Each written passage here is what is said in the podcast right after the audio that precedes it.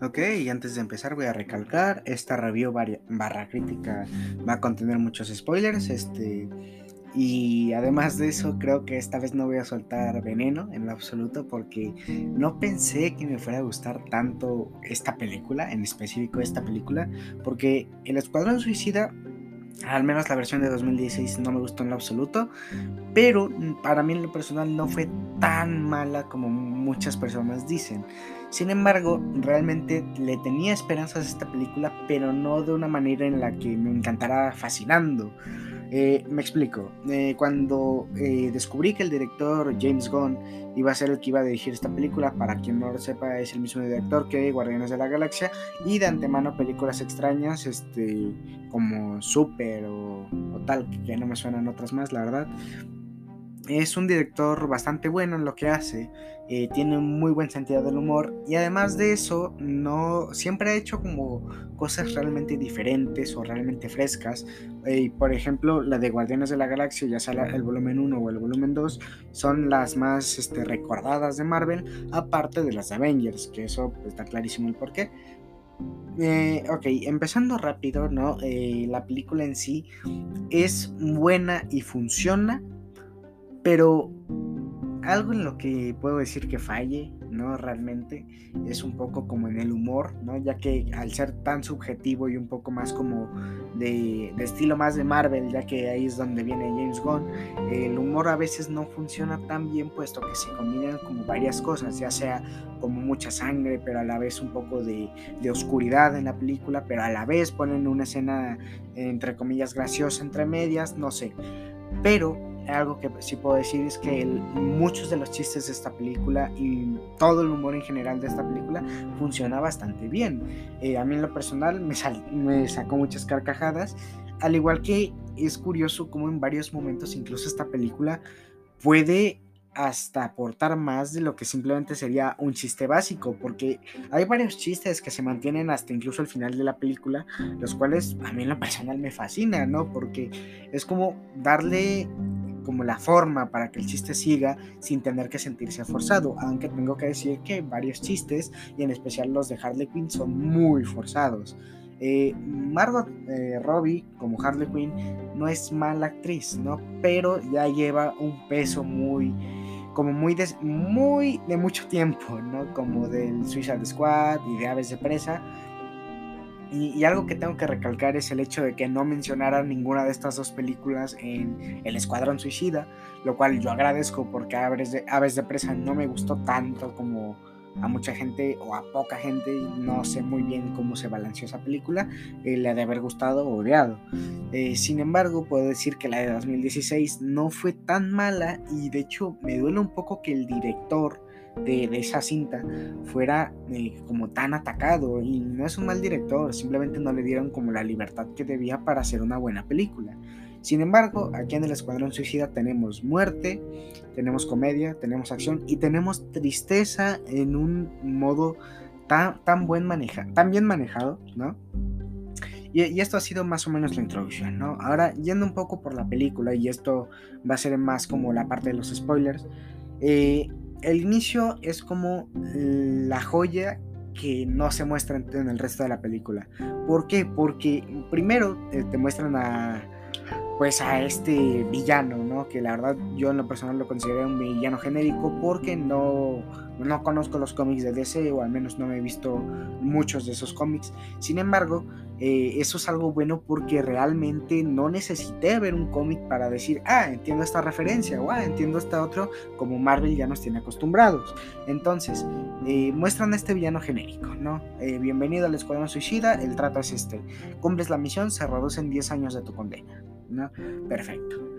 Y, de hecho, Amanda Waller en esta película, o al menos en esta versión, es lo mejor de la cinta en cuanto a momentos tensos, porque siempre que habla la odias, pero no de una mala forma. Sabes sus motivos, sabes de lo que es capaz de hacer, y sin embargo, sigue haciéndolo, lo, lo, hace, termina amenazando, termina molestando, torturando, dando órdenes que pueden lastimar a más de uno. Y de hecho, eh, cuando ella misma recluta a esta persona, ¿no? a este villano, no lo hace de una forma hostil. De hecho, le dice, ¿vas a cumplir, sí o no? ¿No? Y el otro obviamente acepta. Y, es curioso porque todos en la cinta son divertidos, son carismáticos, se ríen aunque sea un poco, incluso los más trastornados. Y ella no, y, no porque sea mala, tan mala que no tiene emociones, sino que es el hecho de que cada vez que ella habla, a pesar de incluso si es una sonrisa pequeña, no lo quieres ver porque en una parte de ti la odia, no quieres sentir empatía por ella y eso es grandioso para, para la actriz, pues, porque es muy buena en su papel. Luego, pasa que si muestra el equipo, que si Capitán Boomerang, que si este, Rick Flag, que si Harley Quinn. Y la cosa aquí se pone buena solo con empezar, porque una vez que empieza hay acción y de hecho mueren bastantes. Y por ejemplo hay muertes que incluso a mí en lo personal me dolieron, como la muerte de este, Capitán Boomerang y, y ya, pero, pero mi punto es ese, que hay muertes y de hecho e, es, entretenido ver cómo mueren porque es, es como el, el, mismo nombre, lo que te presenta al inicio es eso mismo, el Escuadrón Suicida. Es una misión suicida completamente. Entran y están en desventaja completamente. No tienen armas para acabar con un ejército entero y sin embargo lo intentan y terminan fallando. E, eso es grandioso. Sin embargo, cuando el primer equipo cae, resulta que hay un segundo equipo con Bloodsport, ¿no? El cual es este, una persona que mandó al hospital a Superman, junto con Ratcatcher 2, eh, King Shark, Peacemaker, el cual tiene la misma historia de origen que Bloodsport, y Polka Dot Man, Y con este pequeño equipo, con este segundo equipo, es cuando ya por fin se pueden adentrar a esta isla. Harley Quinn eh, termina siendo como capturada por el gobernante de esta isla y este Rick Flag, el comandante Rick Flag, termina siendo ayudado por la resistencia. Y algo que tengo que recalcar aquí es que la dinámica entre Bloodsport y el resto del equipo se va volviendo menos tensa y se va volviendo más dinámica cuando va pasando la historia. Y de hecho me encanta porque yo puedo decir sí una isla genérica, pero la verdad es que la isla tiene nombre. Los soldados son de un dictador cualquiera, pero eso no es lo importante de la película. Aquí lo importante de la película es que te muestren, ¿no? los personajes, el cómo van interactuando, el cómo, puede, el cómo sabes que cualquiera de ellos puede morir, incluso los buenos. E, esto, es, esto es lo que hace que la película en un inicio sea como un choque de emociones, porque yo, por ejemplo, no esperaba que el Capitán Boomerang muriera, y es un spoiler relativamente pequeño, porque es incluso en el inicio de la película. Entonces, si es un personaje que ya apareció en la, en la de 2016, pero que además tenía una historia de fondo con Flash y etcétera, etcétera, hace que esta cinta tenga más peso porque no tiene miedo a mostrar. Eh, ¿A qué voy? A que, por ejemplo, eh, si simplemente le hubieran dado permiso al director, que no sé si haya sido por eso, pudo haber matado a Harley Quinn y no hubiera habido ningún problema. Eh, eso es lo que me encanta. no, no porque yo le tengo un odio a Harley Quinn, simplemente por el hecho de que pueden. Es el ejemplo. Pero aparte de eso, algo fabuloso de esta película es el cómo, por ejemplo, Bloodsport y Peacemaker son idénticos en muchos aspectos. Y, va, por ejemplo, avanzando que Amanda Waller hasta la dice a Bloodsport, oye, te voy a convertir en un gran líder, ¿no? Y, tiene peso porque es una frase que parece que lo dice así cualquiera, así en un momento Amanda Waller, pero lo cierto es que tiene su importancia y su relevancia, porque Bloodsport no es un líder, es un, es un hombre que tiene una hija a la cual no respeta, que, al mismo tiempo está en, está en la cárcel y que no le importa nada más que matar, es un mercenario cualquiera. Y, sin embargo, ¿no? E, este es el personaje, es de los más carismáticos de la película, porque no es súper serio, súper rudo, de esos que muestran los pectorales a cada rato y matando a cualquiera a sangre fría. Por supuesto que no, y de hecho tiene una competencia con Peacemaker, el cual es interpretado por John Cena. Eh, y en esta competencia es de a ver quién mata mejor, a ver cómo los matas. Y de hecho se va viendo en la escena cómo van matando de maneras bastante ingeniosas. Y de hecho la escena es absurda en sí, porque de hecho están haciendo mucho ruido como para que todo el ejército vaya por ellos. Y sin embargo, este, nadie va porque están matándolos a todos. Eh, King Shark se mete, Ratcatcher se mete, Polkadot se mete. Y cuando llegan ya como al centro de la base para rescatar al, a Rick Flag, resulta que era la resistencia contra la que se estaban oponiendo. Y me, encanta porque la escena en sí es de somos los malos, nunca somos los buenos y no estamos aquí simplemente por querer ayudar, ¿no? Este, lo hicimos porque si ellos pensamos que eran los malos, ah, bueno, nos equivocamos, perdón, y ahí se queda porque no están hechos para ser buenos. De hecho, sí, tienen bondad en ellos, tienen carisma, tienen todo lo que quieras, pero no son gente buena, son gente que mata incluso por diversión. Ahora, algo que, algo que no he dicho es el hecho de que eh, varios de estos personajes que te encariñas por toda la película, algunos tienen incluso una muerte poco digna, una muerte que de hecho es absurda en muchos aspectos, pero la película sigue, la película sigue, y la película sigue. Y, digo, no es todos estos personajes, realmente no, no están así, pero por ejemplo, hay muertes que a mí en lo personal me dolieron porque, una, eran inesperadas y dos, porque fueron parte de un chiste. ¿no? Entonces ahí es donde yo, yo mismo decía que estos chistes chocan, ¿no? Como que este humor choca, porque a veces es, ah, genial, estás en tu momento y te mueres, qué dolor, ¿no? Pero es a lo que voy, es, es lo que me gusta, que esta película no tiene miedo de matar a sus personajes, porque de eso va. Luego, Eh, ya una vez con la ayuda de esta persona de la resistencia, eh, que fue difícil al parecer, eh, van como a una fiesta para capturar a Thinker, el cual tiene este, a cargo su proyecto de Starfish o Estrella de Mar, ¿no?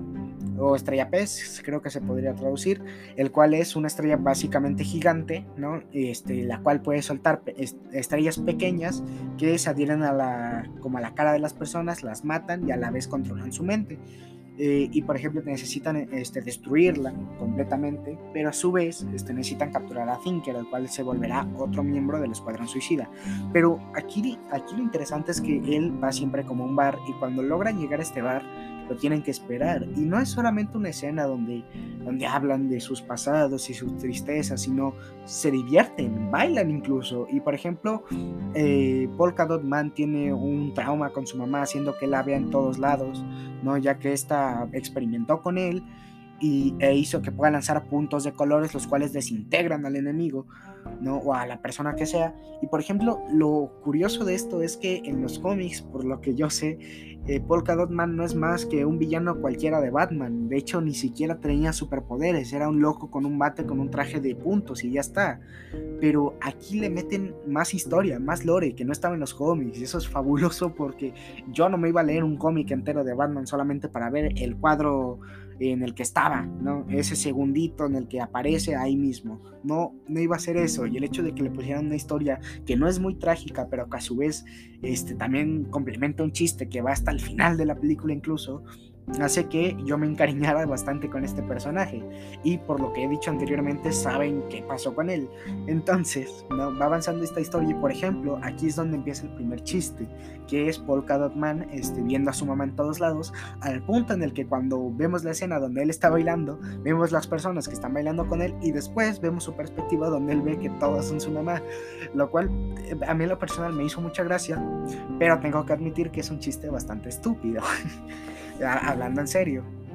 Pero me, me, gusta el ámbito que tiene, la forma en la que está, esto se mueve, porque además en esa misma escena bailan y por ejemplo Peacemaker, que es un personaje que está obsesionado con la paz, el cual lo va a conseguir a cualquier costo, no importa si mata a mujeres, hombres o niños, haciendo que este, este personaje tenga un trasfondo serio, al, al igual que tiene un pasado con su padre, al igual que Bloodsport. Sin embargo, él igual sonríe, él igual este, puede hacer chistes, él igual puede hacer bromas y eso no implica que no sea menos trágico, menos trastornado, lo cual le da ese cierto toque como realista, porque ninguna persona es completamente trastornada, siempre tiene un lado relativamente positivo. Eh, no sé, es como esta parte de la historia la cual no se oculta pero aparte de este momento, ¿no? De baile y así, tienen como varios momentos en los que platican, ya sea yendo a camino a su misión o ya sea en medio de la misión. Pero por ejemplo podemos averiguar, ¿no? O escuchar el cómo Ratcatcher 2, la cual es una mujer, por lo que suena, este, era hija, ¿no? De Ratcatcher One, que este, controla las ratas, ¿no? Eh, y, no solo controla las ratas, sino que puede como o sea, no, es controlarlas en contra de su voluntad, sino es como con ella, porque además cuenta como su padre, a pesar de ser un adicto, este, la protegía y la quería con, todo el corazón. Y por ejemplo, en las noches, cuando él pudo controlar a las ratas, ¿no? Las ratas los abrigaban en el frío de la calle, ¿no? Y esto parece no ser importante, pero para el trasfondo de Ratcatcher, la cual es una persona depresiva, pero que a la vez es como el corazón de, todo el equipo, hace que, sea como emocionante o emocional, ¿no? Eh, como este momento, ¿no? En el que se sinceran, porque también es este, está King Shark y King Shark es lo, es lo lindo de la película, es como tonto, ingenuo, pero que a su vez es destructivo, puede partir una persona a la mitad, ¿no? Sin siquiera esforzarse, puede recibir balas, puede recibir mordidas de animales y de todo lo que tú quieras y va a seguir siendo indestructible. Entonces, es como muy buena esta parte, es como un momento en el que podemos ver a estos personajes a profundidad, porque a la película no le importa el proyecto Starfish, o a la película no le importa este, tanto como el, la dictaduría de esta isla, ¿no? Sino es más como eh, los personajes lo que importa y me gusta porque eh, ves una película de Batman y siempre hay un objetivo claro, ya sea las películas de Nolan o las películas de 2015 como la de Batman contra Superman, siempre hay un objetivo claro, la cual es derrotar al villano. Sin embargo, aquí el objetivo no es ese porque ellos mismos son los villanos y, y ellos mismos se pueden traicionar entre sí o ellos mismos pueden tener sus propios ideales o propios planes y todo puede chocar y sin embargo la película se centra en eso. La película tiene sus propios giros que en verdad eh, son grandiosos y a su vez horribles. Entonces la película emociona por este ámbito. Son cosas que a mí en lo personal, por ejemplo, me, hacen estallar de ira o de rabia cuando pasa algo, este, algo que relativamente es malo para el equipo, porque no te deberías estar preocupando por ellos. Son la peor escoria del mundo. Pero no es así. De hecho, por ejemplo, Ratcatcher 2 no le gusta matar y de hecho casi no lo hace en la película. Pero eh, eso no implica que no lo vaya a hacer. Y por ejemplo, lo mismo con Polka Dot Man. No le gusta matar y sin embargo, cuando se imagina a su madre, no dice que es muchísimo más fácil. Entonces, esto es lo que hace que la dinámica del equipo funcione tanto, porque no son completamente malos, pero el mundo los hace ver así. Y es por eso por lo que tengo tanto odio a Amanda Waller, ¿no? Porque es como su forma de decir, sí, ellos son villanos, ellos pueden morir en el momento que quieran y a nadie le va a importar. Muere Superman, muere Batman o muere la Mujer Maravilla, ¿no? Y todos llorarían su pérdida, pero por ellos no. Entonces es como, es como un poco esto. Y de hecho, a Bloodsport llega a encariñarse aún más con Ratcatcher 2 porque, este, como que le recuerda a su propia hija, ¿no? Y de hecho él mismo lo menciona, de que su actitud es como la de su hija. Y, esto es interesante porque su hija de hecho se está convirtiendo en una ladrona. Robó un reloj en el cual podías ver la televisión o algo así decían en la película. Y por ejemplo su padre en vez de regañarla por, por haber robado, de hecho le dice, la regaña porque la hayan atrapado. Y, es curioso porque su hija misma admite que no, o sea, que él solo le importa que, que o sea, él no le importa que ella haya robado, sino que él le importa que ella la hayan descubierto, haciendo que ellas, o sea, entendiendo que ella solo busca su atención o su, forma de ver, ¿no? Un poco de cariño de su padre a pesar de estar entre las rejas porque es lo único que tiene y de hecho se me muestra en la película un poco más por el final. Entonces como esta parte es como muy grandiosa, muy divertida, pero también este hablando un poco de partes divertidas, tengo que poner un poquito de peros en esta película porque tiene, por ejemplo, cosas que a mí lo personal no me gustaron, como por ejemplo las transiciones. Hay transiciones, por ejemplo, de timeskip hacia atrás y timeskip hacia adelante, o por ejemplo, ponen como por ejemplo nueva misión, ¿no? Y la nueva misión es este, matar a tal, ¿no? Y pone por ejemplo Starrow contra el Escuadrón Suicida, ¿no? Pero lo ponen de una forma en la cual a mí lo personal siento que no encaja tanto. Porque sí, ok, queda bonito, se puede decir, pero no es el momento. Estamos diciendo que es una crisis eh, grande para el equipo, ¿no? Y me pones eso, hace que pierda un poco ese sentido. Y no lo hacen por chiste, porque lo hacen como para tomarse en serio, como pequeños momentos para que tú veas qué es lo que está pasando en la película. Llegando a esto, por ejemplo, llega el punto donde tienen que ir a rescatar a Harley Quinn, y Harley Quinn es de hecho la primera en escaparse. Yo quería ver a todo el equipo peleándose, pero Harley Quinn escapa.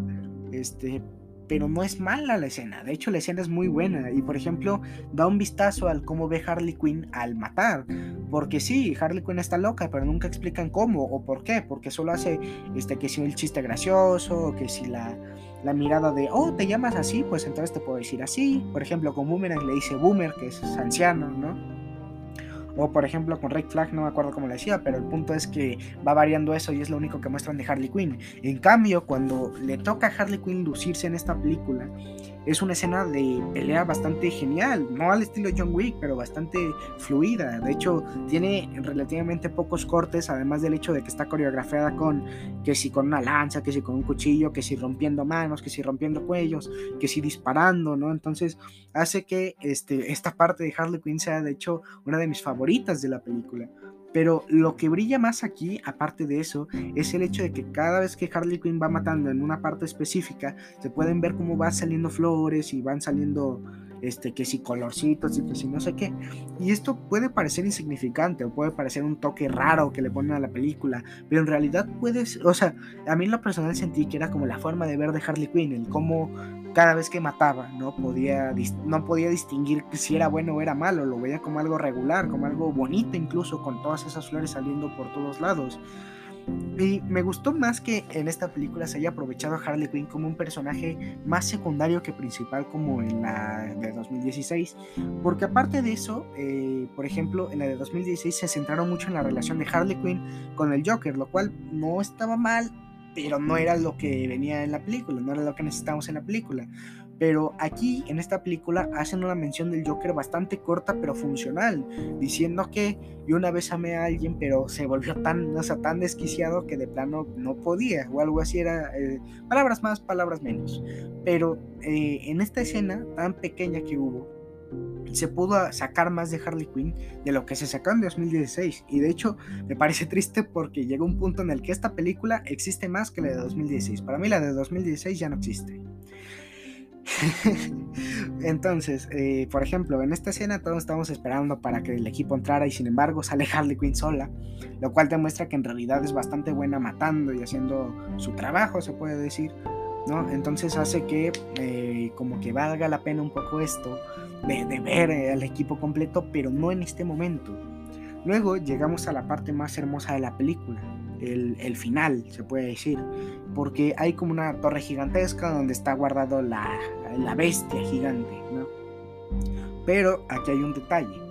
Eh, ya capturando a Thinker, ya este, yendo todo el equipo, empieza a llover, ¿no? Pero al empezar a llover hace que cuando el equipo entre, eh, la, eh, los enemigos no los vean, ¿no? O al menos no los distingan, haciendo que hay una escena de, lluvia y de lucha muy espectacular, para mí la mejor escena de la película, porque si bien es cierto que después vienen escenas muy geniales y muy buenas de pelea o de discusión, aquí es donde brilla más como esto de equipo, porque se puede ver como cada quien va matando de una forma relativamente sigilosa para que no los detecten tan rápidamente, haciendo que, por ejemplo, King Shark, en vez de comerse a uno, lo arranca a la mitad en medio de un rayo hacia atrás, haciendo que la escena se vea preciosa. Y tengo que admitir que los efectos especiales de esta película son, son grandiosos, son muy buenos.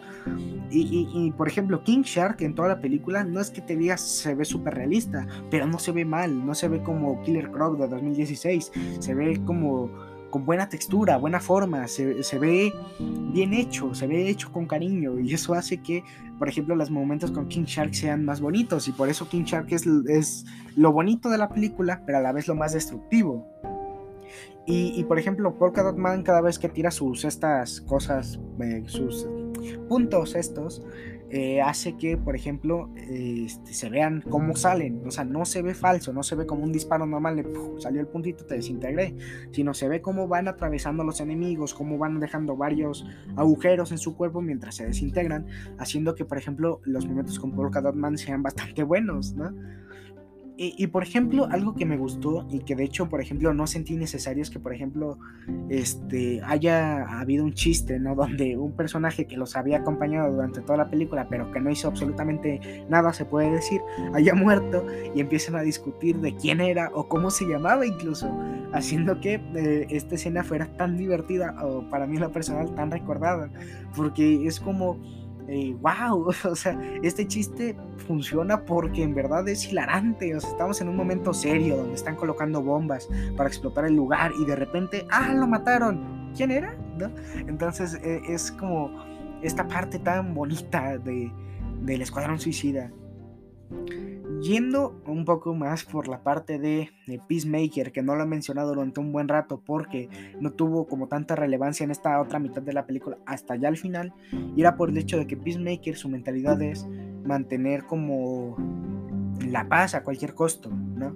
No importa qué.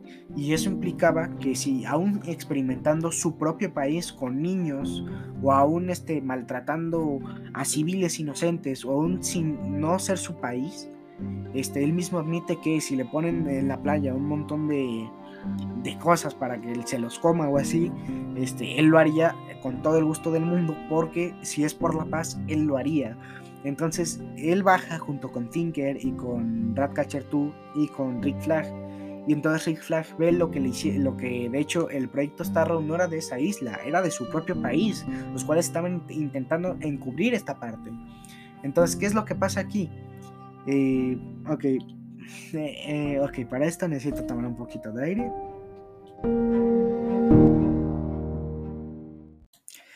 Bueno, una vez tomado este poquito de aire.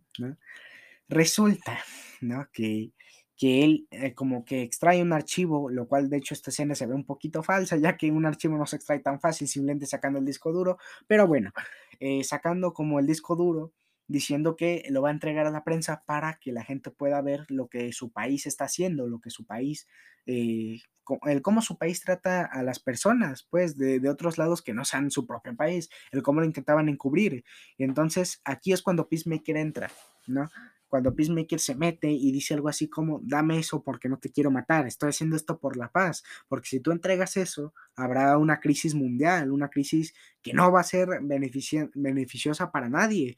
Y Rick Flag, su mentalidad es, yo ya no quiero ser la, la, carne de cañón de mi país. Entonces empieza esta discusión mientras que en la parte de arriba, con Polka Dot Man, Bloodsport y Harley Quinn, junto con King Shark, el cual subió a un piso más arriba donde había una pecera con, con peces raros que eran con pirañas, eh, digamos que hubo como un pequeño problema llegando varios soldados, ¿no? del ejército, haciendo que Polka Dot Man explote sin querer una de las bombas, haciendo que el edificio se parta literalmente a la mitad, ¿no? Y, esta escena es maravillosa porque cuando se parte a la mitad están luchando por no irse hacia abajo y por ejemplo llega un punto donde se inunda todo porque arriba estaba la piscina esta con King Shark y aquí es donde, por ejemplo, los, ah, estos peces empiezan a, lastimar a King Shark. Y este es el momento en el que dije, ¿van a matar a King Shark en serio? ¿No? Y, digo, al final no lo matan, pero, pero fue impactante al menos para mí. Luego, Bloodsport intentando como proteger y salvarse a la vez que intenta ayudar a Hardy y a Polka Dot Man, eh, están subiendo las escaleras, bueno, subiendo como el pasillo, por así decirlo, este, mientras el agua va fluyendo, en lo que ellos se resbalan, en lo que ellos se caen, ¿no? Mientras que varios soldados incluso intentan dispararles desde afuera.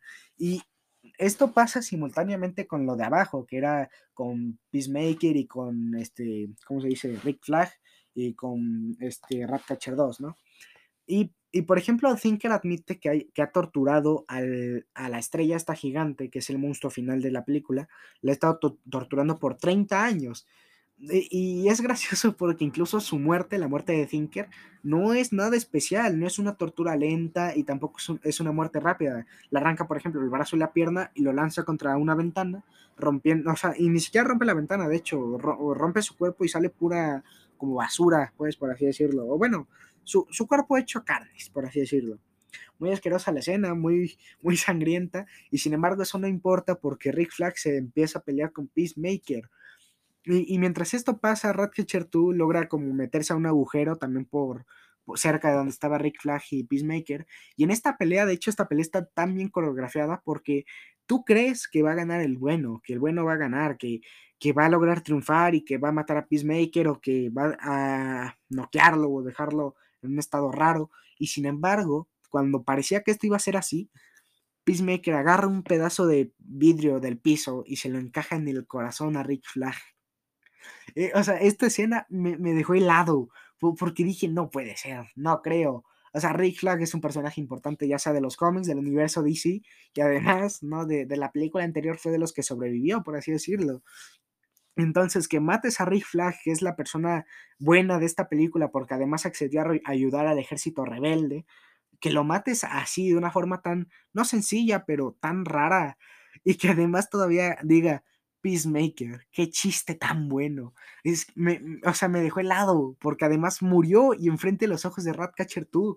Y, lo peor de todo es que no es que dijeras que Ratcatcher 2 pudiera hacer algo, no puede. Está encerrada ella contra, contra Peacemaker, intenta huir, va corriendo, va avanzando y de repente se tropieza, cae, intenta controlar a sus ratas con su aparato, pero Peacemaker se lo quita, la apunta con una desert a la cabeza y aquí es cuando hace como un pop skip a a Bloodsport, viendo cómo están intentando subir otra vez y el cómo, por ejemplo, logran saltar en el momento exacto en el que el edificio se viene abajo, ¿no? El cómo Harley Quinn usa una jabalina de un personaje aleatorio que también estaba al inicio de la película. Eh, y, y, por ejemplo, Bloodsport usa su gancho y, choca, porque además Bloodsport tiene como una armadura inmune a balas o algo parecido, entonces choca con su gancho mientras agarra una estructura, choca, se rompe su casco, ¿no? Y además empieza a bajar, ¿no?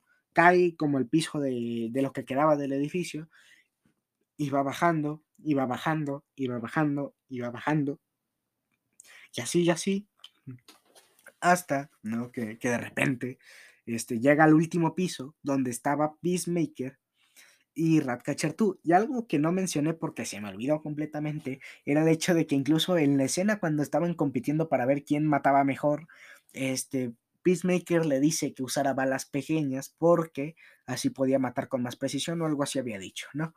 Y entonces se quedan mirando el uno al otro, ¿no? Y, esta escena de, de, tensión, porque además fue corta o relativamente corta, de unos cuantos segundos, por así decirlo, un minuto, por así decirlo, se quedan viendo a los ojos, ¿no? Y de repente todo se vuelve a cámara lenta, sacan la pistola, disparan y Bloodsport tenía una bala más pequeña, destruye la bala de Peacemaker y le dan el cuello.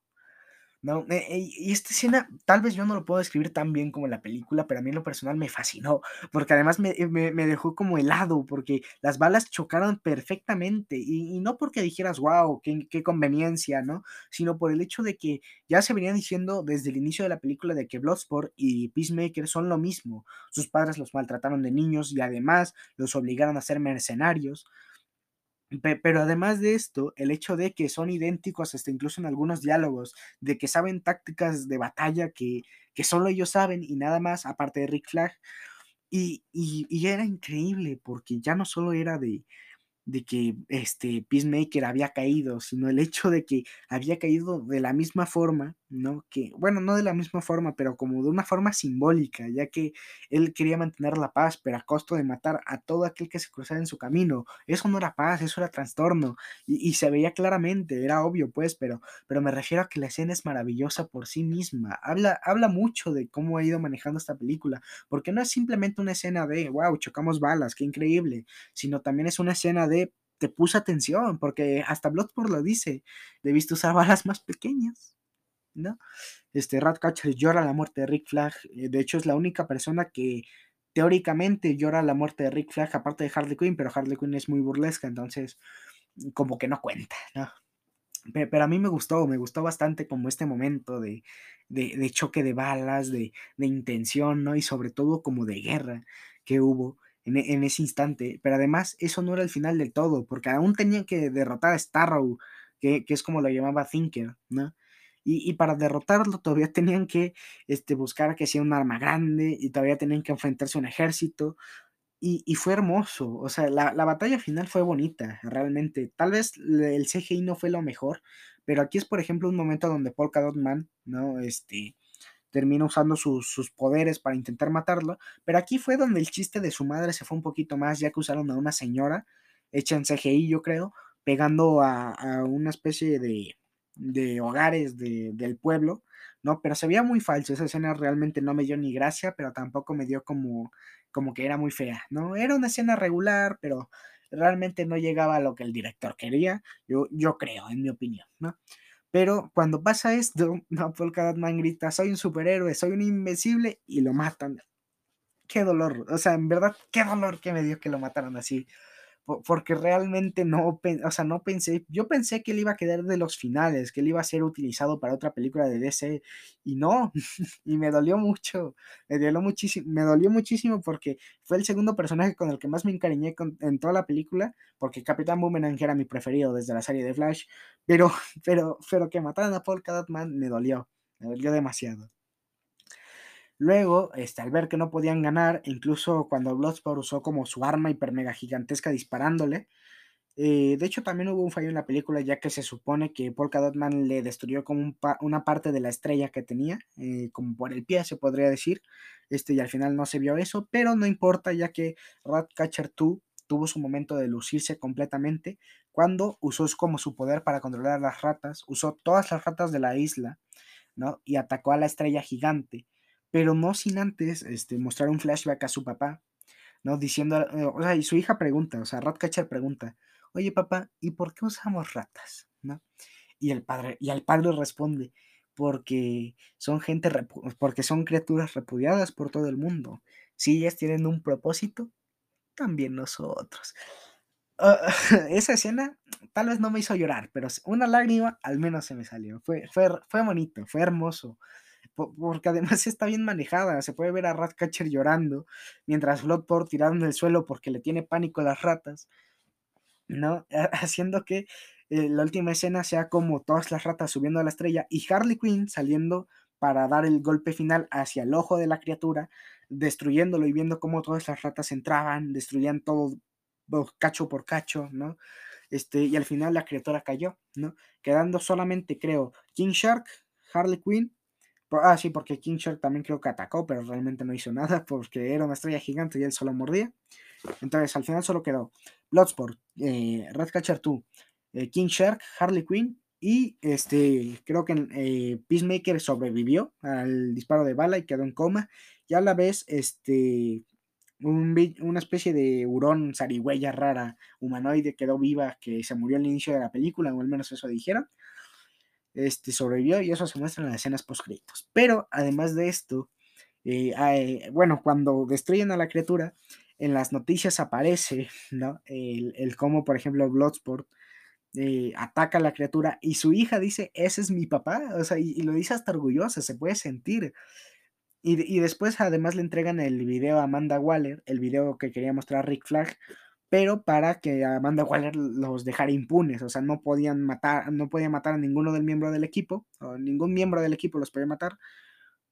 No, no sé cómo explicarlo. El punto es que Amanda Waller ya, ya no los podía tocar, ¿no? Y me hace gracia porque al final cuando Amanda Waller se entera de esto, de que tienen un video incriminatorio para el país y que no pueden matarlos, Amanda Waller dice, te dije que te iba a convertir en un gran líder. Y así fue, ¿no? Fue enojada, obviamente, pero fue, fue entretenido.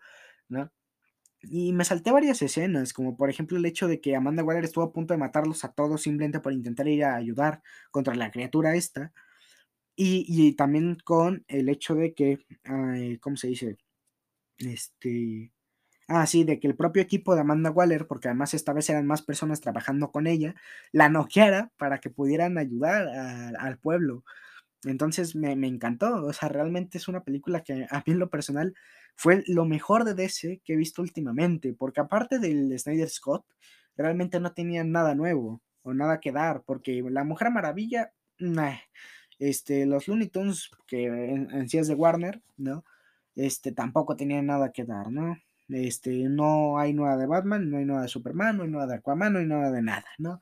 Entonces esta película fue el boom completamente, fue maravillosa. A mí, o sea, yo ya sé que lo he dicho que a mí me encanta, pero lo voy a decir una vez más, es lo mejor, o sea, lo, lo, mejor de DC que ha habido en mucho tiempo. Esto es lo que debió haber sido el Escuadrón Suicida realmente. Y James Gunn es ahora mismo el director que más respeto de, toda la vida. Me, me encantó, ¿no? Eh, no, antes que nada voy a decir que, que, yo creo que hasta aquí he dado mi review y mi opinión de, la película. Este, no, no ha sido como tal una crítica, ¿no? Porque realmente quería hacer esto un poco más de, de broma, ¿no? Como de cachondeo, ¿no? Y así. Eh, y esto ha sido todo por mi parte. Eh, pueden, por ejemplo, si quieren apoyarme, pueden ir a, suscribirse al canal de Twitch de El Donti, el cual es un este amigo mío, el cual hace directos todas las noches por las 10 de la noche más o menos, o 10 y media. Eh, pueden ir a apoyarlo, pueden ir a darle follow. Si quieren se pueden suscribir, no hay necesidad de nada de eso, simplemente por si este, les interesa. Eh, si van, díganle que van de parte mía. Eh, yo me despido. Esto ha sido todo por mi parte. Adiós.